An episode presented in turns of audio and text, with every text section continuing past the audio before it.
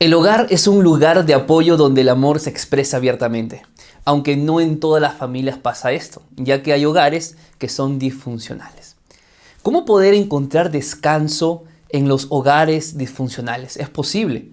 Bueno, en la lección de esta semana vamos a estudiar la historia de José y veremos que a pesar de los problemas que los hogares puedan tener, Dios promete paz y descanso. Si quieres aprender más, Quédate conmigo, aquí iniciamos el comentario de la lección número 6.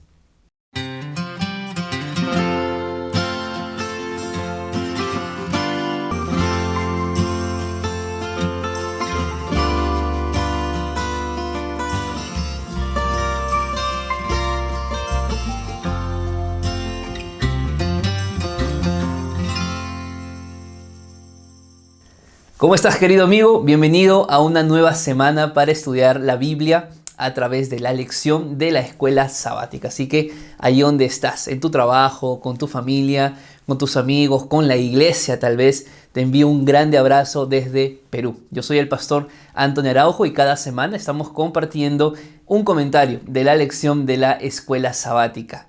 Y antes de ir a la lección de esta semana, quiero invitarte a que compartas este video. Por favor, vamos, comparte este video con tus amigos en tu red social de Facebook, en Instagram, compártelo a través de los grupos de WhatsApp de tu iglesia, porque de esa forma permites que el mensaje siga siendo predicado y alcance a miles de personas más de las que gracias a Dios ya estamos alcanzando. ¿Está bien? Y si ves este video por primera vez o recién estás llegando a este canal, yo te invito a que puedas suscribirte, dale like a este video, activa la campanita porque eso va a permitir que yo pueda llegar a muchas más personas alrededor del mundo y de esa forma continuamos predicando el Evangelio. Amén. La lección para esta semana es una lección en la que tú quizá te vas a sentir identificado o identificada. ¿Por qué? Porque Hoy en día hay muchos hogares cristianos donde hay mucha disfuncionalidad. Es decir, no las, cosas no están saliendo bien en el hogar. Sin embargo, no vivas ansioso, ansiosa, angustiado por esa situación. ¿Por qué? Porque si alguien sabía de lo que era un hogar disfuncional, era José. Por sus abuelos, por sus padres y por lo que él tendría que vivir más adelante. Lamentablemente la disfuncionalidad en un hogar trae consecuencias muchas veces graves y tristes. Pero vamos a ver cómo Dios aún actúa frente a los hogares disfuncionales. Así que empecemos con nuestro desarrollo día por día. La lección para el día domingo lleva por título Disfunción en el hogar. Como te mencioné hace un momento atrás, si había algún personaje de la Biblia que sabía de hogares disfuncionales era justamente José porque esto lo arrastraba lamentablemente desde el bisabuelo. Estoy hablando de Abraham. ¿Por qué? Porque cuando Abraham supo que Sara no podía tener hijos, ¿qué hizo Abraham? Se acercó a quién? A su sierva llamada Agar. ¿Eso era correcto? ¿Era pecado? Claro, era pecado. Lamentablemente esa disfuncionalidad, el tomar dos esposas, no solamente trajo un mal ejemplo para los demás eh, creyentes en aquel tiempo, sino que fue repetitivo en su familia. Luego de Abraham vino Isaac, e Isaac tuvo dos hijos, Jacob y Esaú. Lamentablemente ese hogar también era disfuncional. ¿Por qué? Porque Isaac prefería a un hijo y Raquel prefería al otro hijo. Por eso es que surgen los problemas, tanto así que Jacob tuvo que huir de casa para que su hermano Esaú no lo matara. ¿En qué hogar funcional tendría que pasar eso? ¿Verdad que no? Pero no queda allí, sino que luego viene el caso de su padre Jacob. El eh, Jacob tuvo dos mujeres. En realidad Jacob amaba más o amaba a Raquel y no a Lea. Pero Labán decide darle a Lea antes que a Raquel porque era la hermana mayor. Así que Jacob tuvo que trabajar siete años más, en total 14 años para poder estar con su esposa a la que ella amaba. Pero bueno, sigue siendo pecado tener dos mujeres. Bueno, esto acarreó y trajo muchas consecuencias en el hogar de Jacob. Lamentablemente, lo que empieza mal, termina mal. Y lo vamos a ver en la lección en toda esta semana. Pero, ¿qué podemos decir de esto? Que lamentablemente, cuando hay un hogar disfuncional, muchas veces las consecuencias que vienen son trágicas. Es el caso de Dina. ¿Quién era Dina? Dina era hija de Jacob y de Lea. ¿Qué pasó con Dina? Vamos a abrir la Biblia y buscar en Génesis capítulo 34. La historia es muy extensa, no lo vamos a ver todo. Quiero que tú lo leas y luego de que leas Génesis 34 vengas a esta parte del video para comentarte eh, algunas cosas. Vamos a leer el versículo 1 y 2. Dina, la hija que le había dado a luz a Jacob, salió a ver a las hijas del país. Esta frase tenemos que resaltarla y lo vamos a ver un poquito más adelante. Salió a ver a las hijas del país. ¿Qué significa esto? Bueno, versículo número 2 dice, y la vio Siquén, quien era hijo de Amor, el Ebeo, príncipe de aquella tierra, la tomó, se acostó y la deshonró.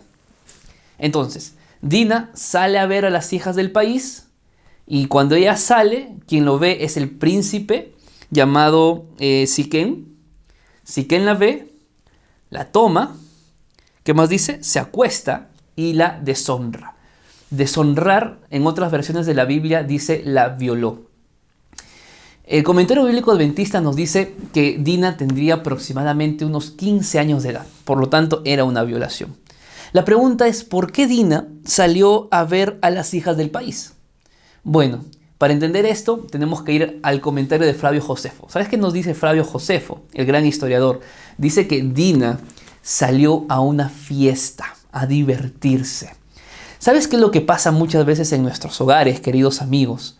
Que a falta de amor en el hogar, a falta de comunicación en la familia, los hijos salen de casa a buscar amor, felicidad en otras cosas del mundo. Esto fue lo que pasó con Dina. Tomó una mala decisión y lamentablemente las consecuencias fueron graves porque Dina terminó siendo violada. En, ese tiempo, en la cultura de aquel tiempo, cuando la mujer se acostaba con un hombre, la mujer quedaba en su casa de este hombre. Así que Dina no había regresado a la casa de Jacob. Así que el príncipe mandó a llamar a su papá para que le diga a Jacob que quería tomarla por esposa. Eh, había sido una violación, sí, pero lamentablemente, digo yo, terminó amándola después de, haberla violado. Así que el papá de Siquén habla con Jacob, quien era papá de, papá de Dina, y le dice, quiero tomar a tu hija y quiero que hagamos pues las paces, que no haya más problemas y todo lo demás. Los hijos de Jacob se enteraron y se enfurecieron, se indignaron por la noticia que habían recibido. Así que ellos tramaron un plan interesante, que era, bueno, si quieren ser parte de la familia, tienen que circuncidarse todos, así como nosotros los hebreos somos circuncidados. Ese fue el plan. Entonces, los hijos de Jacob mandaron a que toda la gente se circuncidara del pueblo de Siquén. Y claro, la circuncisión es dolorosa. Así que ellos aprovecharon el día donde la gente tenía más dolor por la circuncisión que fueron, atacaron y asesinaron a todo el mundo. Ese es el resumen de la historia. Pero ¿por qué pasa esto? Porque Dina salió a buscar diversión, fiesta, porque es probable que en su hogar las cosas no estaban bien. Y de hecho, no estaban bien. Lo vamos a ver más adelante con la historia de José. Pero no solamente es el único caso. Podemos ver el caso de Rubén, que desafía a su padre, eh, a, su, a su padre Jacob y se acuesta con su sierva Bila. Ahora, ah, podemos hablar también de, Judá, que Judá en Génesis 38 confunde a su nuera, que era viuda, y la confunde con una prostituta. Se acuesta con ella y termina teniendo gemelos. Todo esto pasó en un hogar donde Dios quería que las cosas no sean de tal forma. Hablamos de un hogar cristiano. Jacob, hablamos, era un hogar cristiano. Y lamentablemente en los hogares cristianos también suceden estas cosas. Sin embargo, aquí viene la lección del primer día. Es que Jacob, Abraham e Isaac figuran en Hebreos 11, que es el libro de la fe. Y tú te preguntas, ¿cómo van a figurar estos hombres con todo ese pasado? Bueno, para que podamos entender que el hecho de que tu familia hoy sea disfuncional y que no es el deseo ni el plan de Dios, no impide que tú también puedas ser un hombre, una mujer de fe y que Dios en su sabiduría y en su amor y en su poder puede ayudarte a resolver tus problemas. Porque de eso se trata, la fe, creer en algo que vendrá porque yo creo que Jehová Dios lo va a permitir. Entonces, esto es la lección del día domingo. Llegamos al día lunes de la lección, el título es Escoger un nuevo rumbo. Aquí entramos ya a hablar acerca de la historia de José. Básicamente el día lunes está enfocado en entender qué fue lo que pasó en la vida de José desde el día que él sale de casa como esclavo hasta que llega a Egipto. Para entender los problemas que José tenía con sus hermanos, tenemos que recordar por lo menos tres cosas. Número uno, José era el hombre de confianza de papá. Lamentablemente los hombres de confianza del padre eran los hermanos mayores, no eran los menores. Entendemos que los hermanos de José no eran los más educados, no eran los más morales, pero aún así tomar a José como el hijo de confianza generaba envidia en sus hermanos. Número 2. Jacob mostraba más amor por José que por sus hermanos.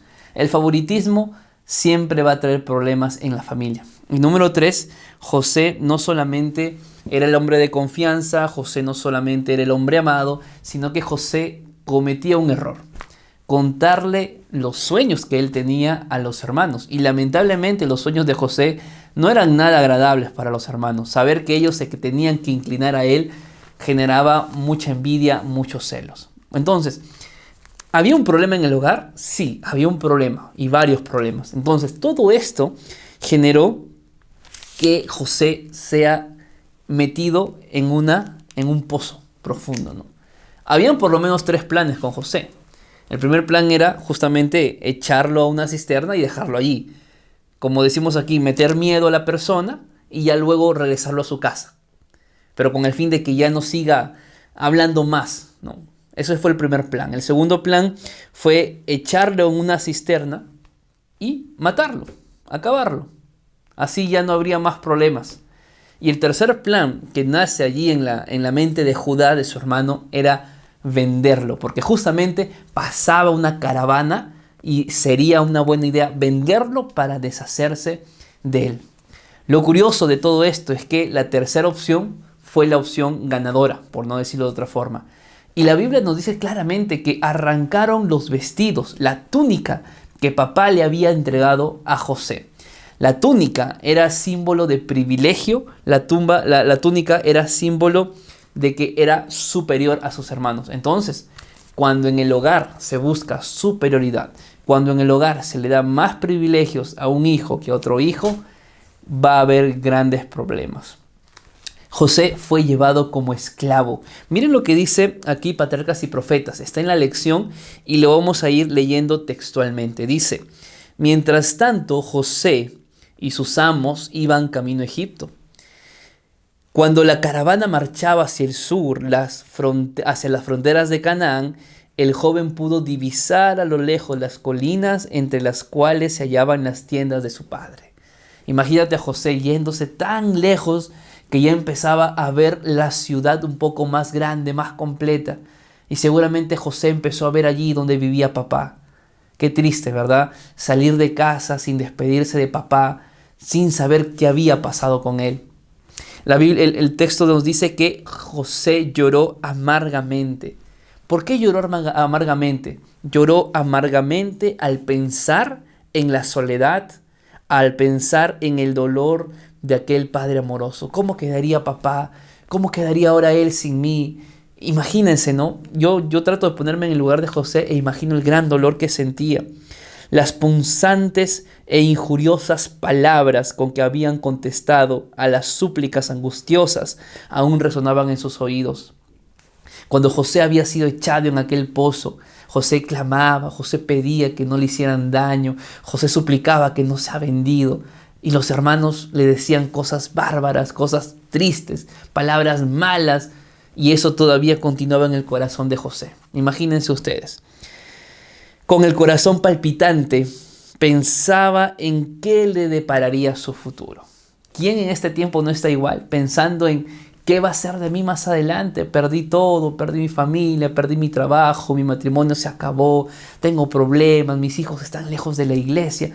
¿Qué viene para mí en el futuro? Miren lo que dice. ¿Qué cambio de condición de hijo tiernamente querido había pasado a ser un esclavo menospreciado y desamparado, solo y sin amigos. Increíble. Durante algún tiempo José se entregó al terror y al dolor sin poder dominarse. Cuando hay problemas en el hogar y los problemas traen consecuencias, queridos amigos, muchas veces el ser humano vive con ese dominio del odio, con ese rencor, con esa sed de venganza, con esos celos. En el caso de José no fue diferente. José un tiempo vivió con todo ello, con el temor del futuro, con la soledad, con el hecho de no tener amigos, quizá con un, poco de rencor hacia sus hermanos pero miren aquí la parte final de, la segunda, de la del segundo párrafo que dice, José creyó que el Dios de sus padres sería su Dios. Entonces allí mismo se entregó por completo al Señor y oró para pedir que el guardián de Israel estuviese con él en el país a donde iba a ser expatriado. Es decir, en ese, en ese camino hacia Egipto, José empezó a guardar sentimientos de dolor, de culpa, de, miedo, de rencor, pero al mismo tiempo José recordó al Dios de sus padres y pidió que el Dios de sus padres sea su Dios. Es decir, amigos queridos, él ya no era más un esclavo resentido. Él había vencido el odio y no se había victimizado por su pasado, sino que ahora experimentaba el perdón. Para que nosotros volvamos a ser felices en la vida, tenemos que aprender a perdonar a los que nos hicieron daño en el pasado. No es fácil, pero es necesario para poder vivir en paz. Si José no hubiera hecho esto, seguramente en, Egipto hubiera sido un muchacho rebelde, un muchacho completamente alejado de Dios, cosa que no fue así y lo vamos a ver un poco más adelante. Así que o sin embargo, eh, la decisión de serle fiel a Dios a pesar de las cosas que nos toca pasar en el hogar es una decisión personal.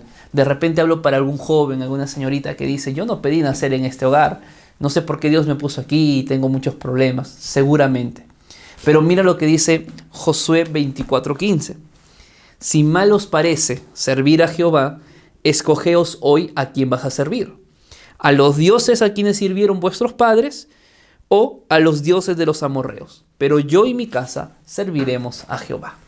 Es decir, la decisión de ser fiel a Dios a pesar de las pruebas que te toca pasar es una decisión personal, porque servir a Dios es de forma voluntaria. Dios no quiere que tú le adores si es que no quieres. Dios no te obliga a que lo hagas, aunque quizá vives hoy obligado a hacerlo no es la voluntad de Dios. Así que si hoy tienes que tomar una decisión, que sea que tú y tu casa sirvan a Jehová. Bien, llegamos al día martes de la lección, lleva por título ¿Cómo tener verdadera autoestima? Bueno, estamos hablando de José. Lamentablemente de ser un hijo eh, muy querido por papá, ahora lamentablemente se había convertido simplemente en un esclavo. Y lamentablemente tuvo tanta mala suerte, si podemos llamarlo de esa forma, que al llegar a Egipto fue vendido a una familia incluso, ¿no? Aunque esto a, lo a la larga traería gran bendición. Increíble, ¿verdad? Como muchas veces las situaciones malas que una persona pasa en las manos de Dios, esas maldiciones llegan a ser bendiciones. Así que tenemos que entender esa parte de la historia. Pero bueno, qué rápido cambió la situación de José. Qué, qué rápido y qué lamentable en la situación que ahora José se encontraba. Pero aquí vamos a hablar un poquito de la autoestima. Y tenemos que empezar definiendo qué es el autoestima. ¿Por qué? Si no, no vamos a entender esta parte. Miren, yo encontré estos dos significados que quiero compartir contigo. Autoestima es darse valor a uno mismo. ¿Ok? Darse valor a uno mismo. Si tú no tienes valor por ti mismo, no tienes una buena autoestima. Tienes que darte valor por ti mismo. Número dos, el valor a uno mismo, el valor que uno siente por sí mismo es una consecuencia, ¿sabes de qué? De un conjunto de creencias y de valores que nosotros tenemos de nosotros mismos. Es decir, como yo me veo, así me valoro. Como yo creo que soy, así me valoro. Y ese es un punto importante porque el valor de tu vida no depende de la gente. El valor de tu vida no depende de lo que los demás dicen de ti. El valor de tu vida es de lo que tú crees y de lo que Dios ha hecho en tu vida. Tienes que aprender a diferenciar eso. Porque lamentablemente muchas veces nosotros, el ser humano, deja guiarse por su pasado que si no vivió en una casa rica, que si sus padres no fueron los mejores, que si de repente mamá y papá se divorciaron, entonces yo pues voy a vivir igual, ¿no? Si papá gritaba a mi mamá, pues yo voy a gritar a mis hijos y a mi esposa cuando también tengo una familia. Si de repente papá, mamá actuaba de una forma mala, yo voy a hacer así porque así me criaron. Esas ideas son, eh, no solamente son erróneas, sino que arruinan tu futuro. Tienes que empezar a valorarte y empezar a amarte, en primer lugar, porque Dios dio a su Hijo para morir por ti. La muerte de Jesús por tu vida te da un valor que nadie en el mundo te la puede dar. Si hay alguien aquí que te ama, aunque quizá veas que tus padres o que tus amigos no te aman, si hay alguien que te ama profundamente, es Cristo Jesús, por eso murió por ti. A partir de esto tú tienes que empezar a darle valor a tu vida. Ahora, como ya sabes que Dios te ama, ahora eres un hijo de Dios. Porque Dios no tiene nietos, porque Dios no tiene sobrinos, porque Dios no tiene, qué sé yo, ahijados. Dios tiene solamente hijos. Y si Dios es rey, tú eres un príncipe, tú eres una princesa. Por lo tanto, tú no eres cualquier cosa en este mundo. Tienes que darte el valor que Dios te da. Yo quiero leer aquí textualmente lo que dice la lección en el día martes. Sin duda, José aprende la lección que todos tenemos que aprender. Si dependemos de los demás para que nos digan cuánto valemos, entonces estamos preparando o estamos preparándonos para un camino difícil y lleno de confusión, porque no todos apreciarán quiénes somos ni cómo somos.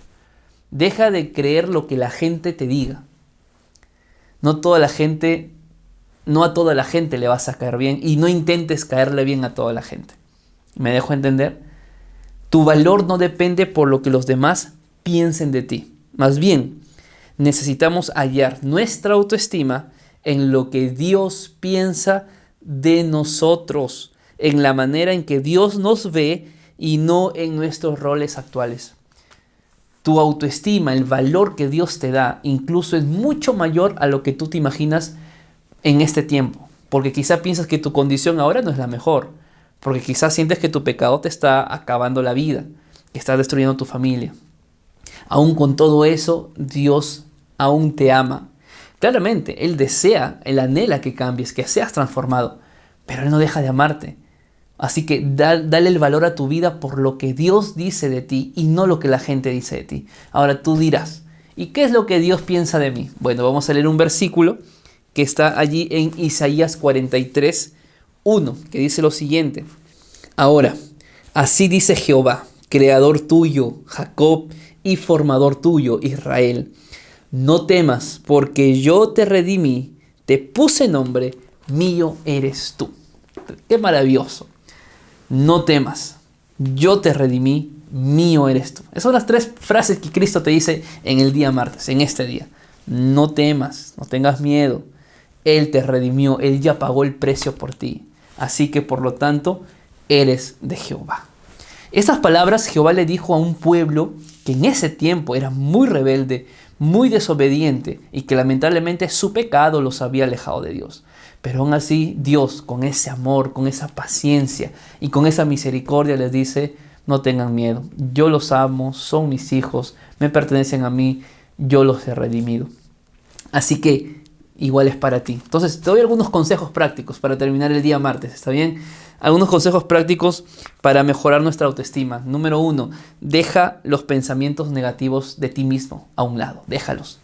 Deja de, creer en eso que tú piensas que, eres, esas cosas negativas. Déjalo a un lado, déjalo a un lado. Saca eso, te está dañando. Número dos, em, alcanza logros, no, no alcances perfección. Algunos dicen, ah, no, yo jamás voy a poder hacerlo porque no soy perfecto. Nadie es perfecto. Pero si algo puedes hacer ahora es alcanzar logros pequeños. Porque esos logros pequeños, al tú alcanzarlos, te vas a sentir capacitado. Y ahora vas a ir por un logro más arriba. Y ahora por otro más arriba. Claro, si estás en, nada ahora. Y dices, ah, no, no puedo ser un, un, gerente de empresa. Bueno, pero hay que empezar con logros pequeños. Así que no tengas miedo. No, no, no tengas miedo. Tienes que enfrentar. Número tres, eh, los errores del pasado son lecciones, no son sentencia de, de vida, ¿ok? Por tu pasado Dios no te sentenció. Tienes que aprender, sí, pero tienes un futuro por delante. Así que no pongas un punto final donde Dios solamente ha puesto un punto aparte en tu vida. Número cuatro, las pruebas que vas a tener que vivir a veces te ayudan a crecer. No las desestimes. Dios muchas veces permite cosas, a veces sin sentido humanamente, pero que nos llevan al éxito. Y número cinco, haz ejercicio. Corre, ok, corre. Haz un momento para hacer actividad física. Eso te va a ayudar mucho a estar bien también con tu cuerpo, con tu mente y con tu espíritu. Bien, llegamos al día miércoles de la lección, relacionarnos a la manera de Dios. Qué interesante. Vamos a ver el texto de este día que está en Génesis 39, versículo 1 en adelante. Vamos a empezar leyendo que dice, llevado pues José a Egipto, Potifar, un egipcio oficial del faraón, capitán de la guardia, lo compró de los ismaelitas que lo habían llevado allá. En el día de ayer te dije que no solamente José fue llevado como esclavo a Egipto, sino que fue vendido. Ahora, muchas veces las cosas malas que nos pasan traen bendición. Parece raro, pero es cierto. Eso pasó con José. ¿Por qué? Cuando un esclavo, habían dos tipos de esclavos. El esclavo que era llevado al campo a vivir una vida pues de sufrimiento, simplemente de trabajo duro, y el esclavo que iba a la casa real. ¿Cuál era la diferencia entre uno y otro? El pago que se hacía por el esclavo. Si no pagaban por el esclavo, el esclavo se iba a hacer el trabajo duro en el campo. Si se, le, si se pagaba por un esclavo, ese esclavo es porque querían formarlo y tenía incluso privilegios que todo egipcio podía tener. Y ese esclavo fue José, porque el texto bíblico nos dice que por José sí pagaron. Y aquí viene lo más maravilloso, que es el versículo 2. Pero Jehová estaba con José. Dios está contigo aun cuando pienses que las cosas no están yendo bien. José tenía la presencia de Jehová. Y cuando la presencia de Jehová está contigo, se hace notar. Miren qué pasó. Dice, quien llegó a ser un hombre próspero y vivía en la casa de su amo vio su amo que Jehová estaba con él y que Jehová lo hacía prosperar en todas sus empresas.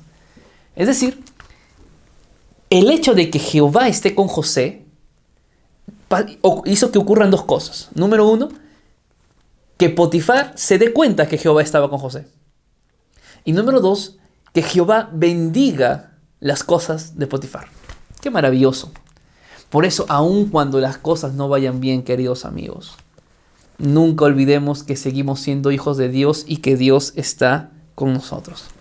Pero muchas veces también nuestra lealtad a Dios y nuestra, nuestra lealtad incluso a nuestro jefe del trabajo nos generan ciertos problemas. ¿Por qué? Porque estamos en un mundo de pecado. Esto fue lo que le pasó a José.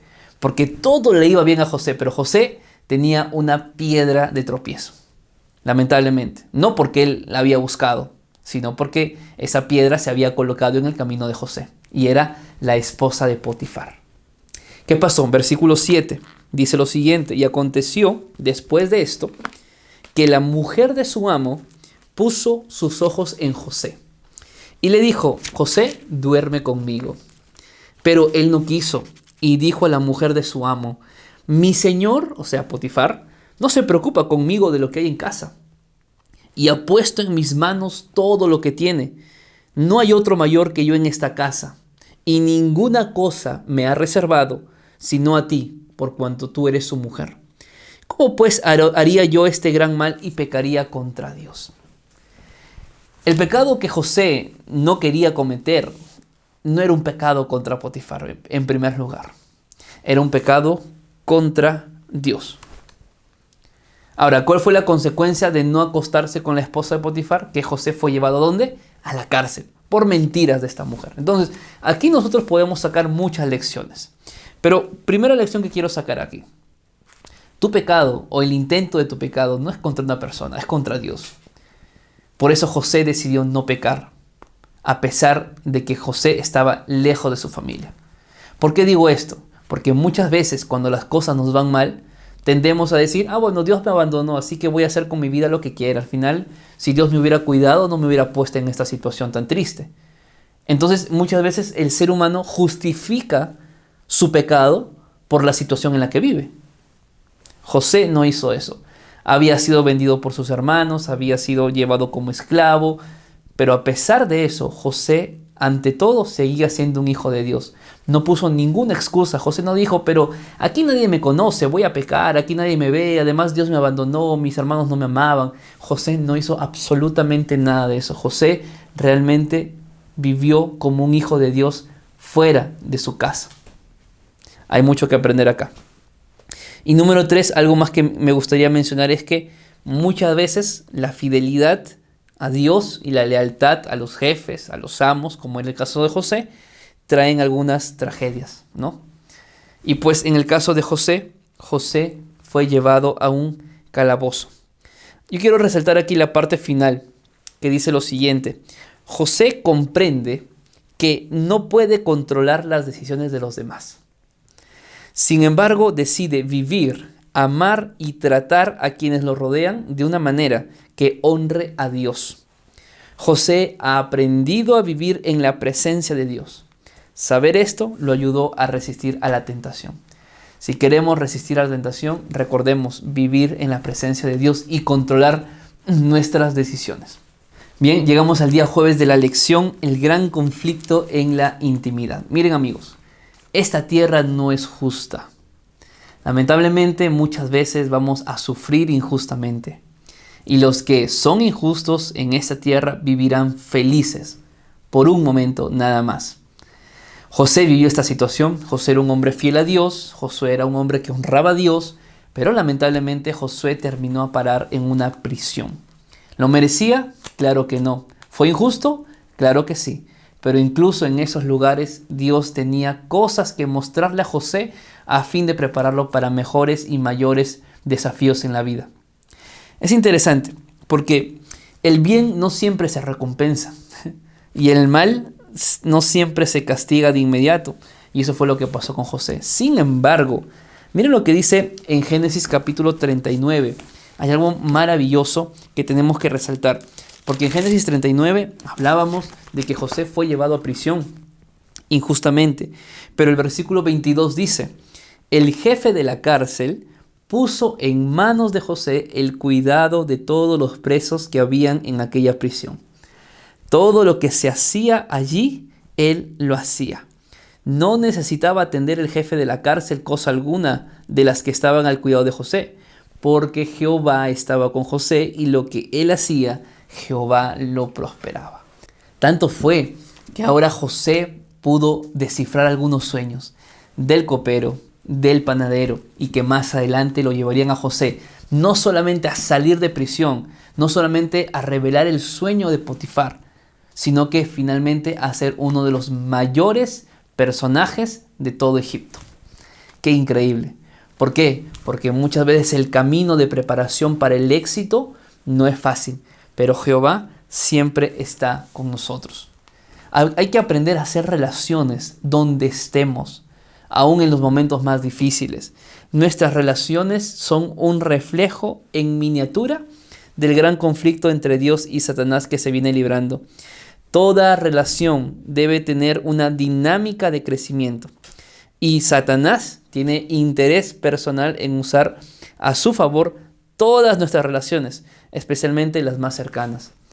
Recordemos que nuestra lucha no es contra carne, no es contra sangre, ni contra principados ni contra potestades. Nuestra lucha es contra el mayor enemigo.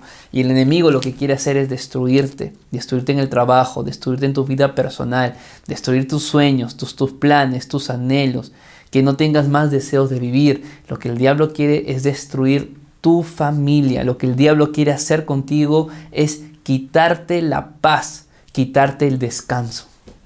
Pero no permitas, porque así como Dios estaba con José, Dios también está contigo. Solo quiero leerte una cita del Espíritu de Profecía que dice, las pruebas y los obstáculos son los métodos de disciplina que el Señor escoge y las condiciones que señala para el éxito. ¿Por qué? Porque Dios lo escogió así. Si tú eres probado, tú eres desafiado en la vida, tú eres de las personas que entras a un problema, una aflicción, resuelves ese problema y entras a otra situación, no es que Dios está enojado contigo, no es que Dios te está maldiciendo o que Dios se olvidó de ti, para nada. En realidad lo que sucede es que las pruebas es el método que Dios ha utilizado para llevar a las personas al éxito. El que lee los corazones de los hombres conoce su carácter mejor que ellos mismos. Así que todo lo que Dios permite en la vida y todo lo que Dios hace en nuestra vida siempre es para bien, no lo dudes. Así que si quieres encontrar descanso en tu familia a pesar de la disfuncionalidad, coloca a Jehová en primer lugar. Vive con Él, ámalo y a partir de eso tú podrás empezar a vivir en paz sabiendo de que tú no esperas lo que la gente piense de ti, sino que tú eres un cristiano por lo que Dios hizo en tu vida. Que Dios te bendiga. Nos vemos la siguiente semana.